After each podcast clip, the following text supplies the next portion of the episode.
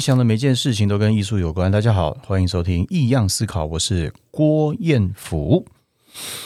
今天呢，来聊一个，其实艺术家自己在讲自己作品的时候，有时候自己会害羞，因为有时候会希望把作品的能量跟作品的语言呢交给观众，但是不免俗呢，在我们的华人社会当中，他还是问你你在画什么。其实我已经把行李箱画的很清楚了，他还在问你你在画什么。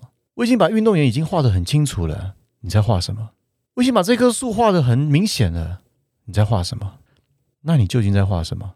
我不晓得大家有没有看过我画的行李箱的系列，这个是我非常一开始在发展的一个系列。那其实有关注我作品的朋友应该会发现，哎，那你怎么最近没有在画行李箱？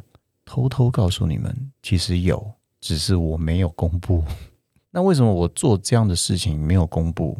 而我现在在画运动员的系列，其实今天有几个阶段，我可以跟大家分享内容。它也关乎于创作当中的瓶颈，创作当中的思考，跟你想要做的事，手跟脑跟眼跟心能不能够同步？你可以想的很大，但是你可能会做不到。所以很多事情，很多创作上，你还是必须要。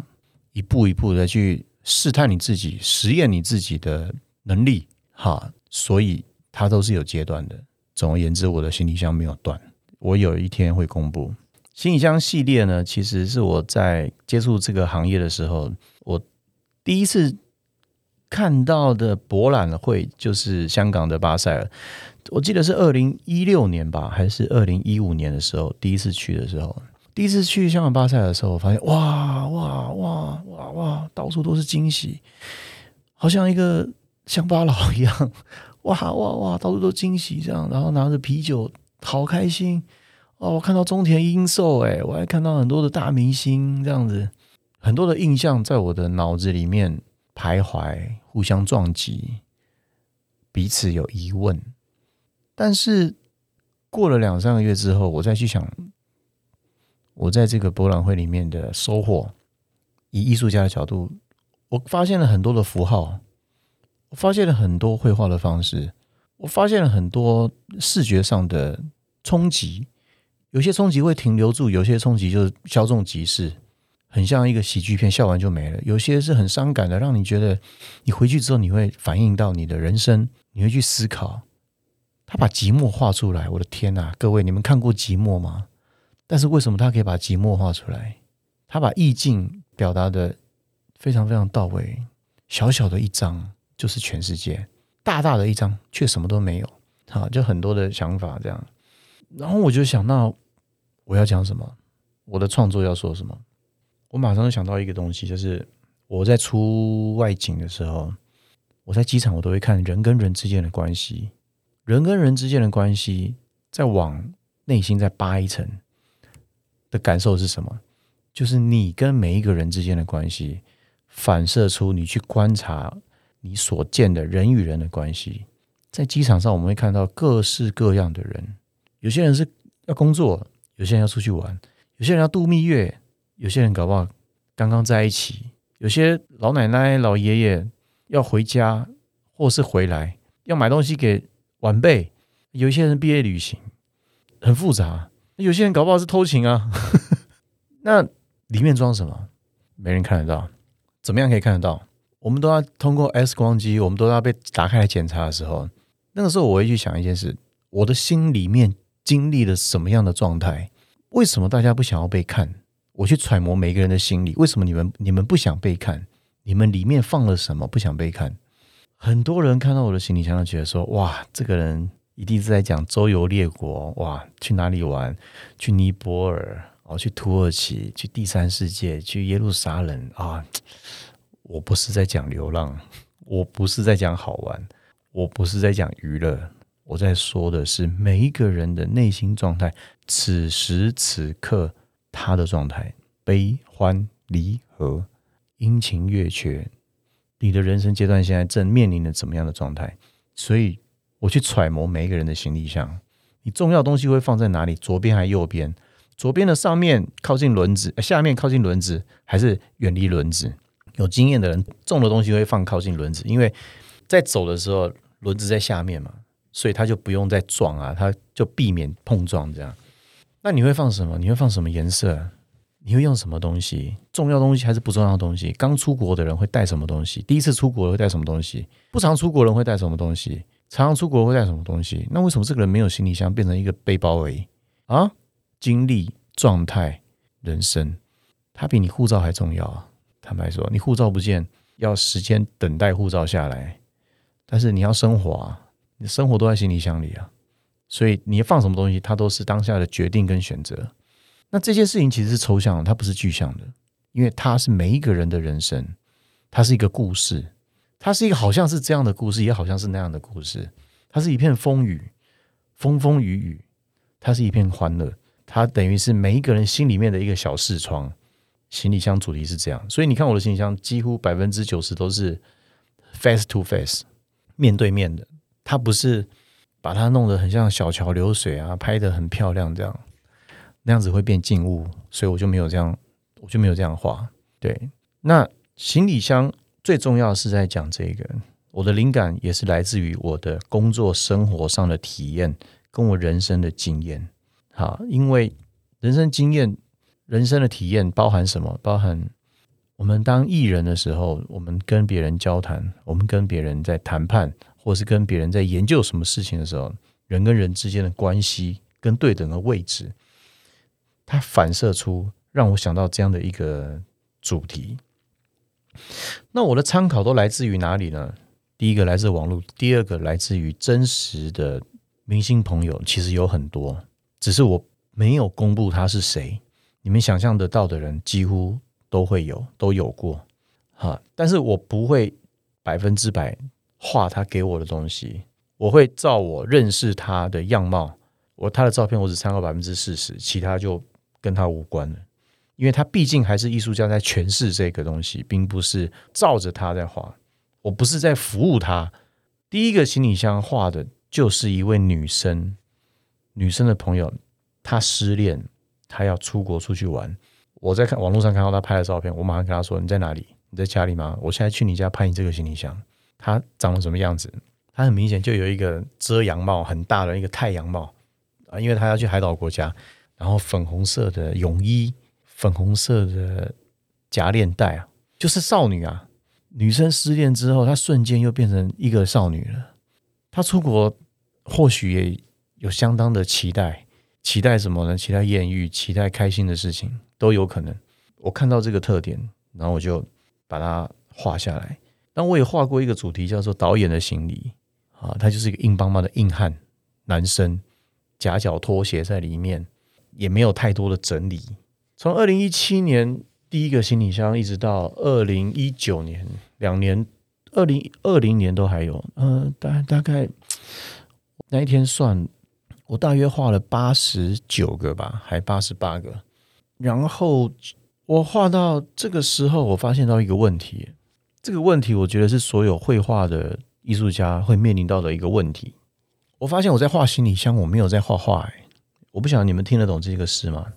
我没有在画画，我在画行李箱。那当时我来创作的时候，我是因为画画，不是行李箱啊，我不是做行李箱达人啊。那我就发现到一件事，那我的画画是什么？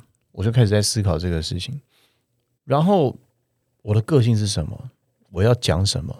我想带给我自己怎么样的一个视觉上的冲击？很自然的，我就画运动员。我的运动员是我从小临摹、素描、水彩最大量、最大量的习作跟练习。长大之后，我把它放在画布上，我想看看我怎么表现。我想看看，我想知道一下我怎么来处理现在我面对的这个画布里面的内容。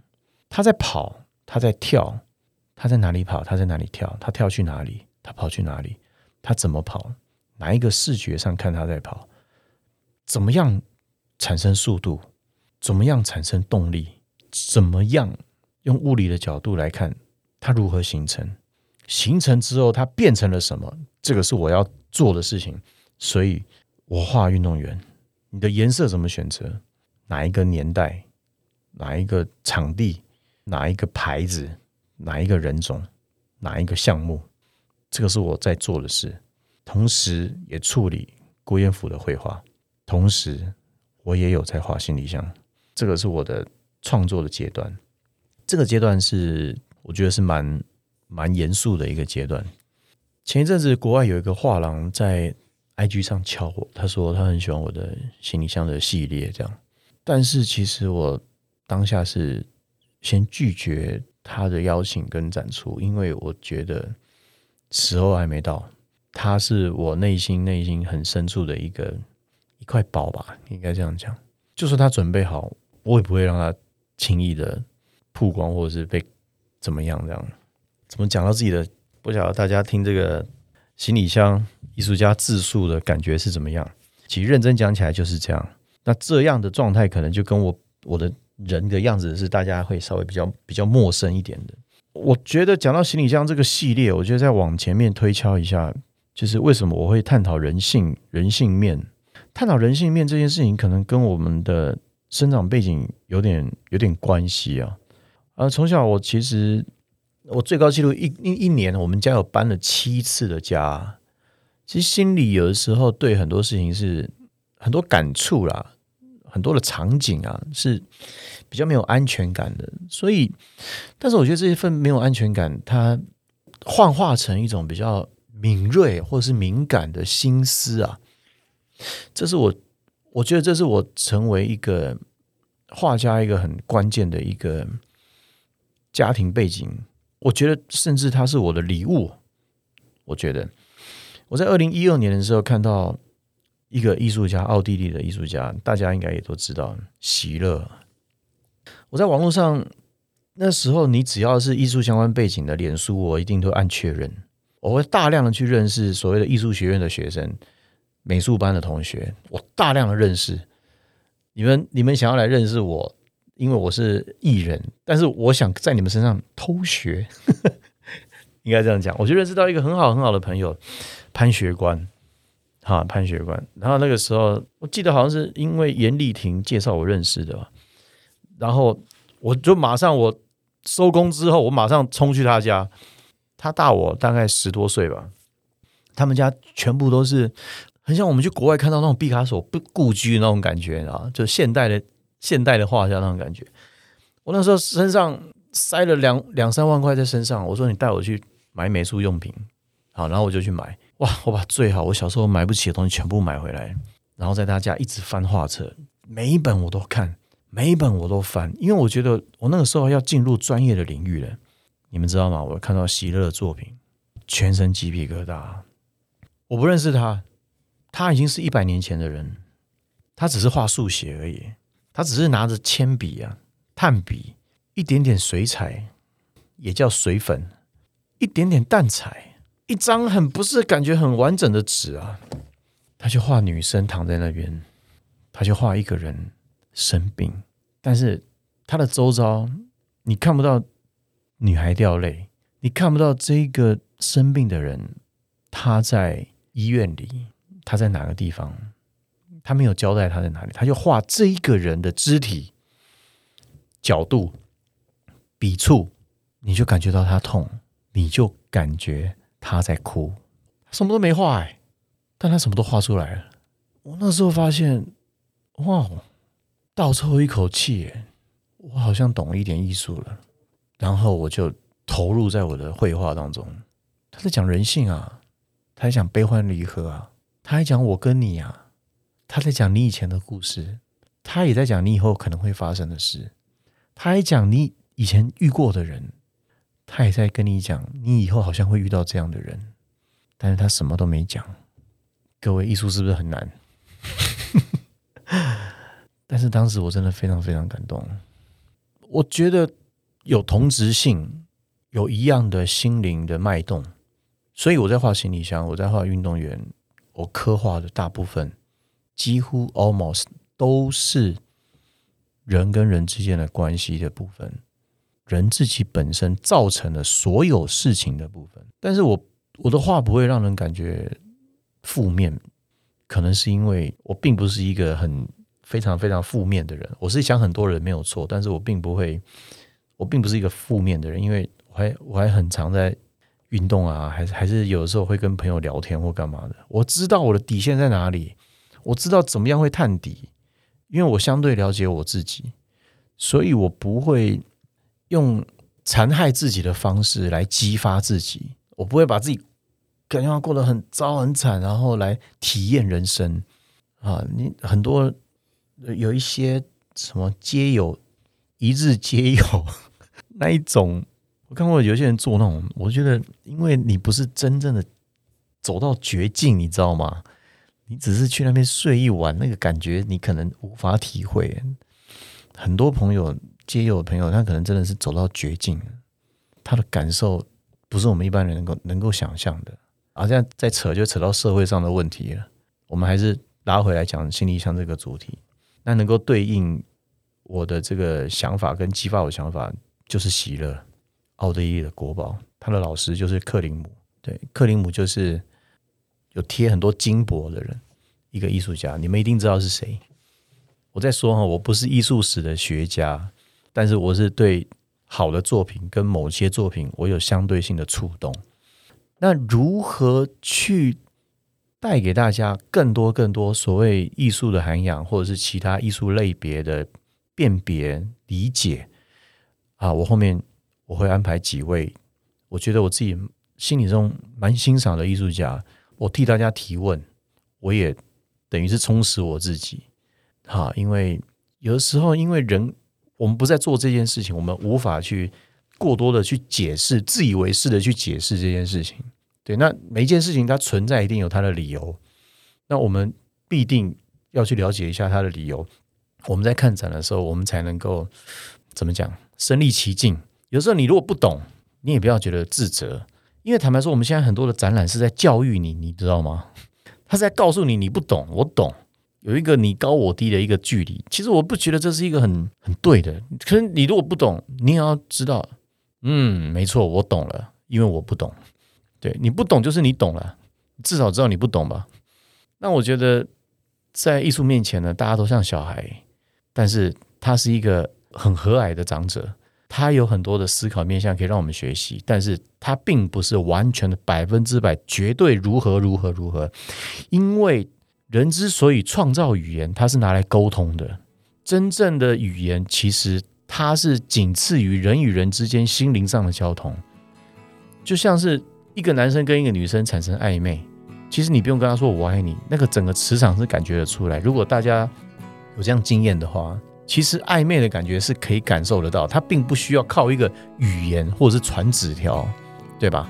那这个其实就或许就是你跟世界之间的关系，你跟环境当中的关系。你去看展览的时候，你跟作品之间的关系是什么？你看了，你当下可能不会有感觉，但是你过了几年，有一些人生体验之后，你会发现，哇塞，原来在讲这个。我当时那么不在意，但是我怎么记住它了？这就是我今天这一集想跟大家分享的，有讲到关于行李箱创作，还有我创作脉络的最主要的主干部分，还有讲到艺术家喜乐，然后也有讲到我们怎么样跟这个作品相处，怎么看作品，作品怎么看你。